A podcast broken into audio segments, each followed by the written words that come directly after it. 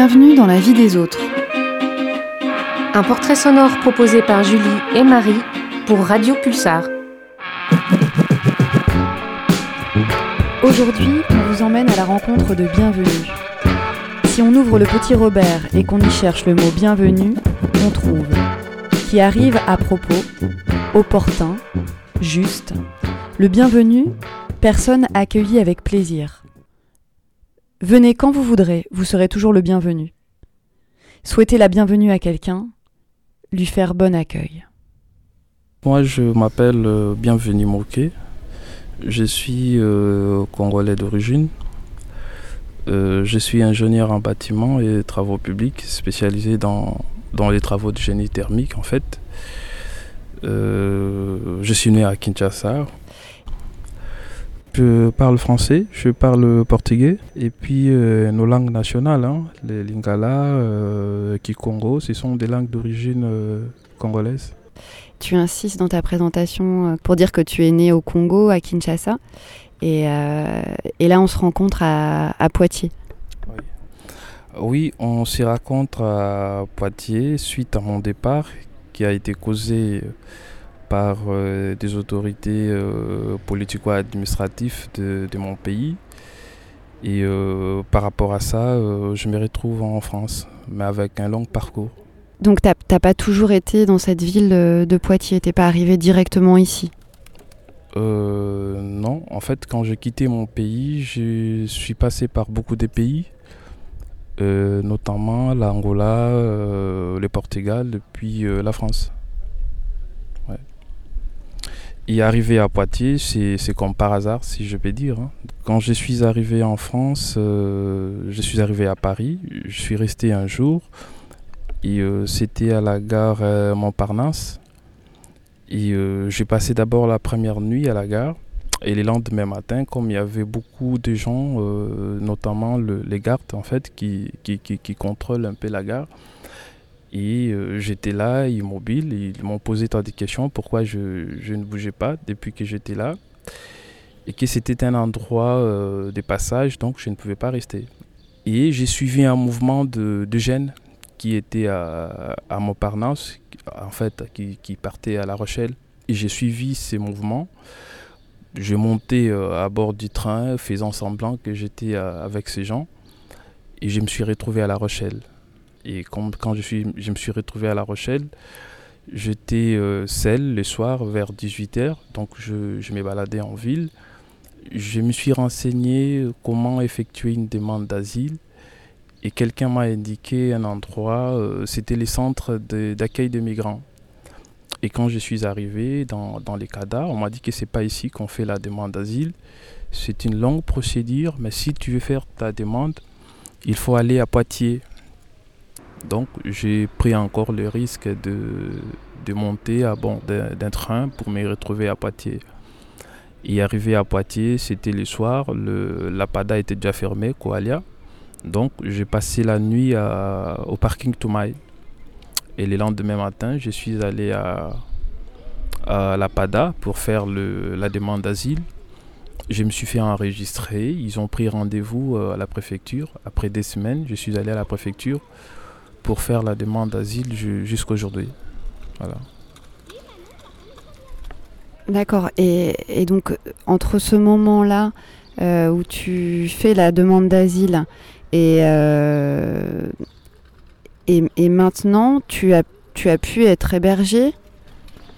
Oui, c'était au début c'était difficile hein, parce que quand je suis arrivé à Poitiers, il y avait vraiment un flux migra migratoire il y avait beaucoup de monde, il n'y avait pas de place au 115. Donc on avait droit, si je peux dire, euh, des jours par semaine. Donc si j'ai une place lundi, donc je dois attendre jusqu'à jeudi ou vendredi pour avoir une autre place. En fait, c'était comme ça.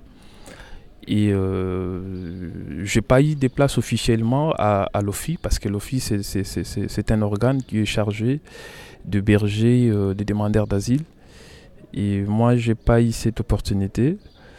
Mais j'ai eu la chance de rencontrer des gens merveilleux, les gens de Welcome. C'était c'est une association qui a été créée à Poitiers en 2016, justement au mois de juillet.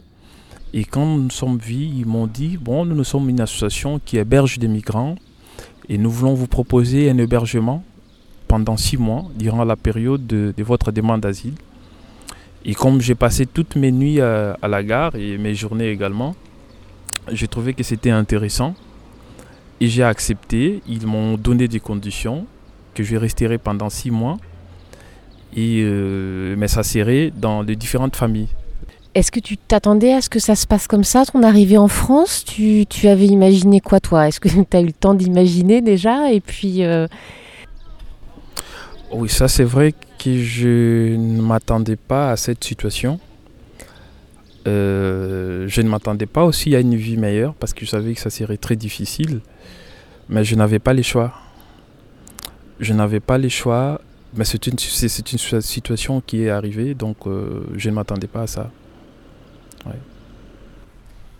T'as pas réfléchi pendant de longs mois avant de, de décider de, partir du Congo, ça s'est fait assez rapidement. Oh oui, en fait, j'ai réfléchi quand même. J'ai réfléchi parce que j'étais vraiment face à des gens qui étaient proches du président de la République. J'étais menacé, intimidé, donc je me suis dit, euh, ça serait peut-être l'occasion, parce que j'ai fait quand même l'objet d'un enlèvement que j'ai eu euh, dans mon pays. Et euh, j'étais menacé et suite à ça, j'avais décidé de quitter mon pays très tôt. Voilà, et jusqu'à aujourd'hui, je, je n'ai jamais été dans mon pays d'origine. Ça fait combien de temps? Ça fait aujourd'hui six ans. Six ans que je vis hors de ma famille, de mes frères, mes sœurs, ma copine, si je peux dire, ma femme, donc ma, ma compagne qu'on vivait à l'époque. Et ça fait six ans que je les ai abandonnés. Et euh, voilà, je, suis dans une vie euh, comme ça.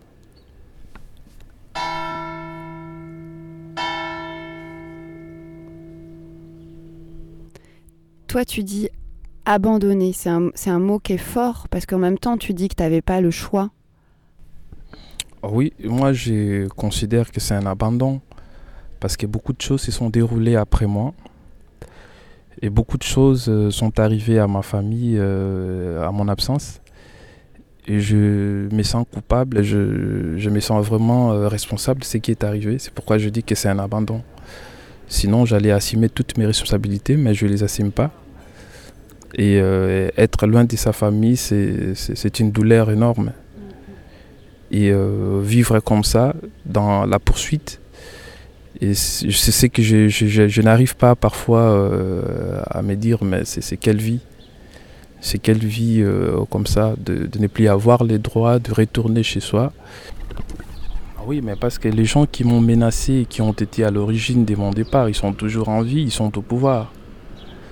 Ils sont toujours au pouvoir, ils sont là, et euh, donc je me dis que j'essaierai toujours chercher, rechercher ou poursuivi par ces gens, aussi longtemps que les régimes seraient toujours au pouvoir. Donc c'est un peu ça. Mais sinon, quand on arrive en France, c'est vrai qu'on est protégé par euh, des lois françaises. On se sent un peu euh, euh, bien maintenant. Mais au départ, on se sentait vraiment à l'insécurité totale. C'est comme si on était poursuivi de temps en temps. Mais quand on arrive en France, c'est vrai, c'est un peu difficile, mais on se sent un peu protégé. On se sent un peu mieux par rapport à ce qui nous est arrivé. Mais est-ce que tu arrives à, sentir des petits moments où tu es heureux ici? Euh, Absolument pas. Absolument euh, pas. Je ne peux pas me sentir euh, heureux aussi longtemps que je suis loin de ma famille. Je sais pas si c'est pour tout le monde, mais c'est que moi je ressens souvent. Être loin de sa famille, c'est quelque chose qu'on ne peut pas supporter. Voilà. Donc là, le plus beau cadeau, c'est être près de sa famille, euh, chez soi. C'est ce que je peux dire. Mais par contre, si je peux dire errer dans le sens que j'ai rencontré de nouvelles personnes, euh, oui, ça c'est une évidence. Donc j'ai rencontré des gens à Poitiers, euh, les gens qui m'ont accueilli, les gens peut-être qui n'ont jamais été obligés à se lancer dans cette aventure de, de, de, de, de l'association Welcome ou de, de, l'accueil de, migrants. Mais euh, je me suis senti des fois heureux euh, de rencontrer ces nouvelles personnes. J'ai appris à travers beaucoup de choses. Et euh, dans ces sens-là, oui. oui. je peux dire que oui, je, suis heureux de rencontrer toutes ces, personnes.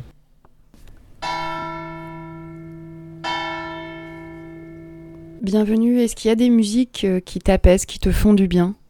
Des Corneilles, j'aime la chanson On vit comme les derniers. Je sais pas quel est vraiment les titres, mais c'est une chanson qu'il a chantée de son parcours et, il dit chaque jour on vit comme si c'était les derniers jours. Donc on donne toute son énergie, euh, tout ce qu'on a, pour que le, les jours soient euh, le meilleur qui est possible.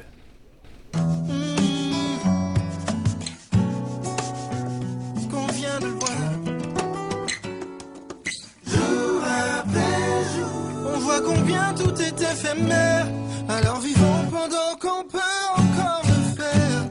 Mes chers, alors on vit chaque jour comme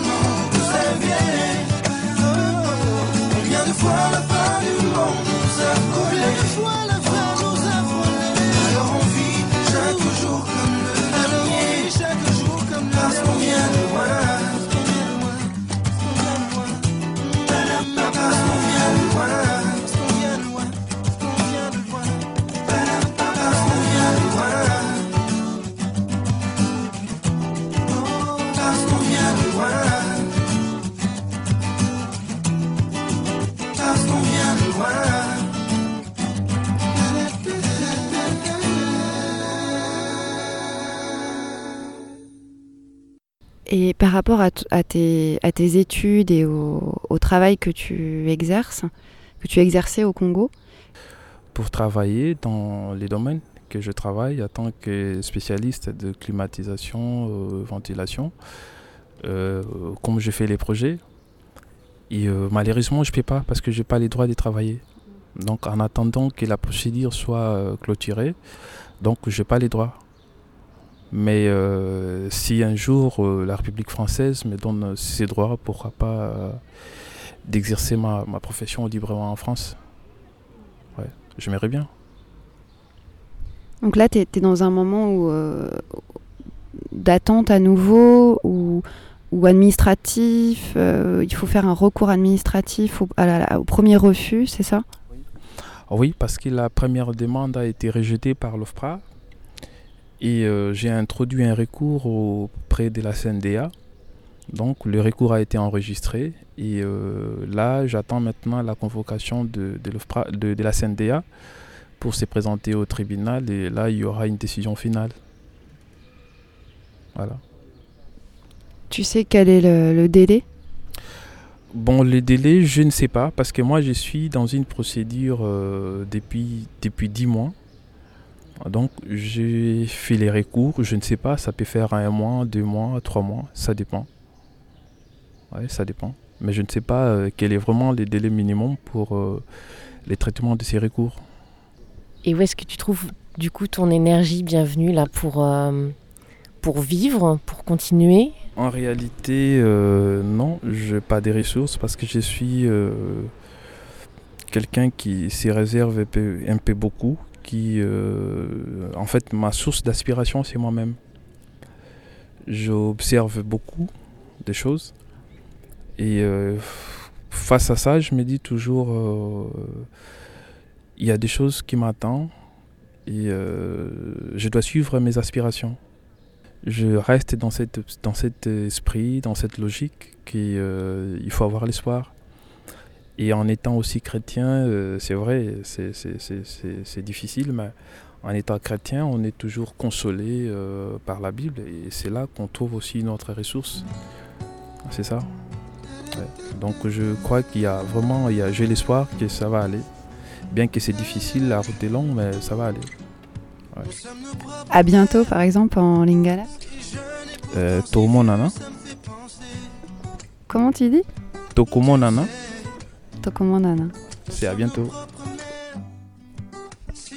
Merci à Bienvenue pour cette belle rencontre et à très très bientôt dans la vie des autres.